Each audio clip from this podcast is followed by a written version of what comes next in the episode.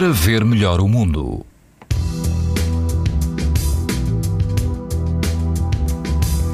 O país, incluindo Madeira e os Açores, apresenta hoje risco muito alto de exposição à radiação ultravioleta. Apenas o distrito de Viana do Castelo apresenta risco moderado.